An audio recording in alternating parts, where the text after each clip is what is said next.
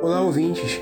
Me chamo Márcio Veiga, sou crítico e escritor. Você pode me ler no Kino Angular e também tem uma Substack, que é uma plataforma gratuita voltada para o formato de newsletter e o projeto se chama O Súbito Lastro do Impulso. Hoje eu apresento aqui no Odisseia um novo quadro, a Agenda Crítica. Nesse quadro, eu falarei um pouquinho sobre duas estreias da semana e também destacarei alguns filmes que estão entrando em cartaz no circuito, mas também a programação do cinema de centros culturais e stream. Hoje, o filme é Retratos Fantasmas, dirigido por Kleber Mendonça Filho, que eu acho que dispensa apresentações. Né? Hoje, um dos é, principais e mais premiados cineastas do cinema brasileiro hoje, com filmes como Bacurau, que estão na boca do povo até agora, né? com, com diversos projetos que chamaram muita atenção né? de diversos tipos de espectadores. Nesse projeto, ele volta para um tema muito particular e muito caro para muitos cinéfilos, né? as salas de cinema. Mas esse resgate histórico não é somente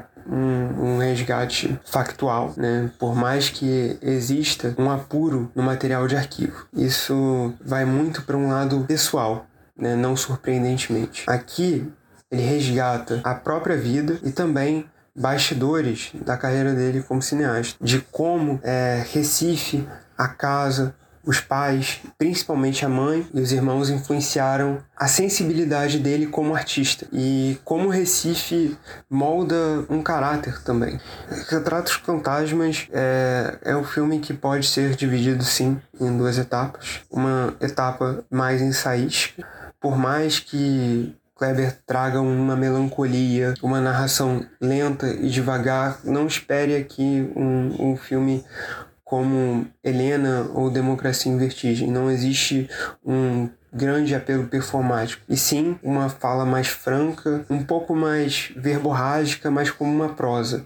Ele fala de uma forma muito direta né, as suas emoções ao, ao público e por mais que alguém possa identificar algum grau de autoindulgência e, de alguma medida é, certamente é, mas existe ali uma emoção e uma força autêntica que para mim legitima o projeto. O filme que vem sendo trabalhado para ser um dos principais é, concorrentes a possíveis é, indicados do Brasil ao Oscar é, de 2024, que talvez apenas pedágio de Carolina Markowitz, de diretora de Carvão, seja o, grande rival é, do filme, mas hoje é, Retratos Fantasmas é assim um filme muito é, importante é, de ser visto num ponto de vista de discurso, porque é um filme que tem um, um material de arquivo,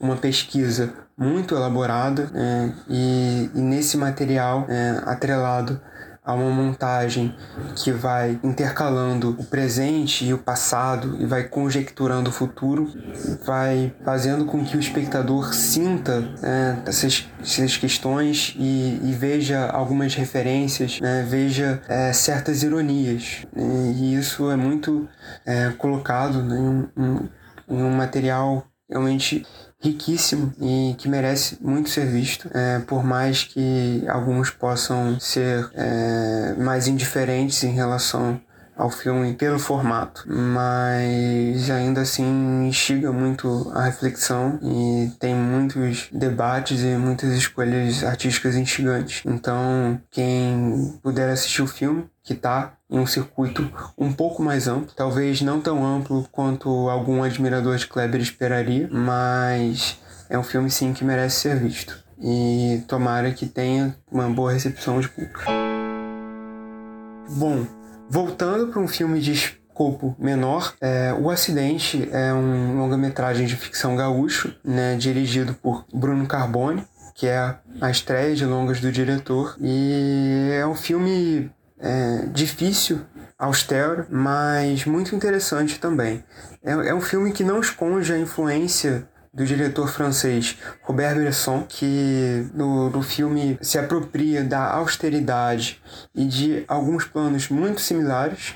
Então, quem é fã do, do diretor ou também de um dos seus principais discípulos, o estadunidense Paul Schrader, vai certamente se interessar é, por esse longa que traduz a, a partir de uma, uma questão muito comum na sociedade brasileira, que é a, a inclinação à, à violência a partir de uma situação frívola, né, uma situação trivial, que vai acarretar consequências é, para essa protagonista. O filme é, trata sobre é, diversas questões que vão sendo é, intercaladas, né, ou melhor, embaladas por esse tratamento austero que vai desde a estética quanto a encenação.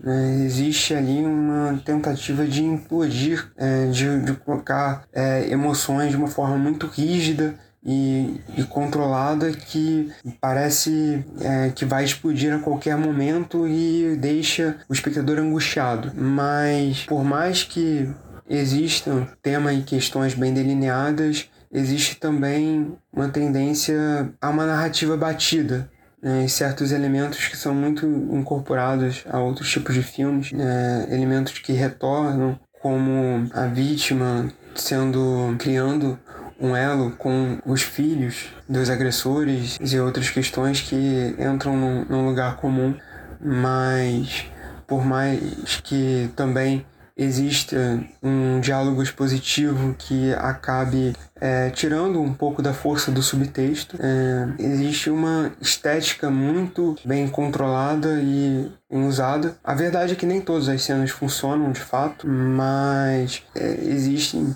planos, detalhes, é, composições que, que realmente chamam muita atenção e, e trazem essa agonia, essa angústia, essa pulga atrás na orelha que realmente o, o, roteiro busca trazer com menos efetividade. Dentre esses temas, existe um que me chamou muita atenção, que é como o tempo pode ser esculpido pela câmera, como certas é, questões invisíveis né, a, a olho nu podem ser ressaltados pela câmera e como existe uma interpretação de quem filma em quem é filmado e o resultado final de, desse, desse, desse material e a relação entre esses processos, que é muito destacado é, em diversos momentos né, do, da, da narrativa de, dessa materialidade subjetiva do registro. Realmente algumas questões são diluídas e o ritmo nem sempre funciona. Existe ali um final forte né, e, e bem resolvido que estimula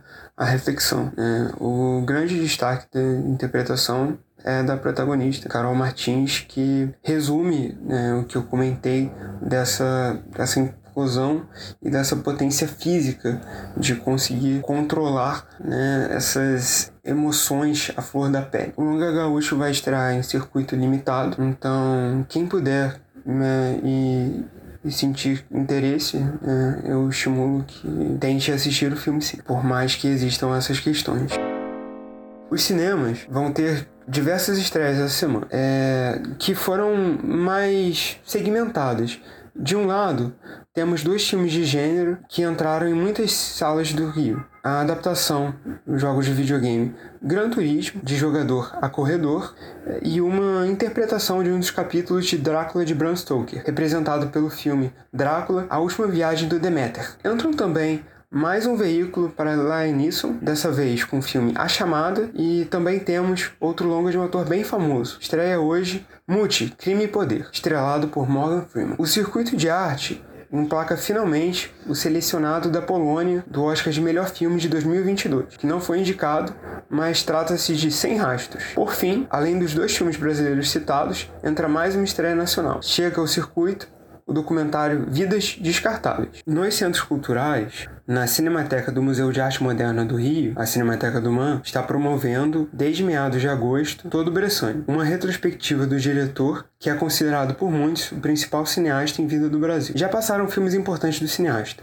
mas não se preocupe, ainda vai ter a oportunidade de conhecer mais do cineasta entre quinta, sexta, terça, quarta e a próxima quinta. O espectador poderá assistir alguns exemplares como curta Viola Chinesa, e longa Agonia. Também pode ver Rei do Baralho e filmes menos conhecidos, como Lágrima Pantera e Fada do Oriente. No Centro Cultural Banco do Brasil, do Rio, a partir de 24 de agosto e até 10 de setembro, os espectadores cariocas podem assistir 11 filmes do cineasta espanhol Alex de la Iglesia, o diretor que bebeu da fonte de Hitchcock e traz filmes que passeiam pela comédia ácida, pelo suspense e pelo terror, como Dia da Besta e A Comunidade. E esse último pode ser conferido no catálogo da MUBI, né? E, e é um diretor que vai gerar esse, pode gerar esse interesse no, no público. A programação é completamente gratuita. O Prime Video disponibilizou Entre Mulheres, de Sarah Polley, que foi indicado ao último Oscar de melhor filme. E o elenco tem Rooney Mara, Claire Foy,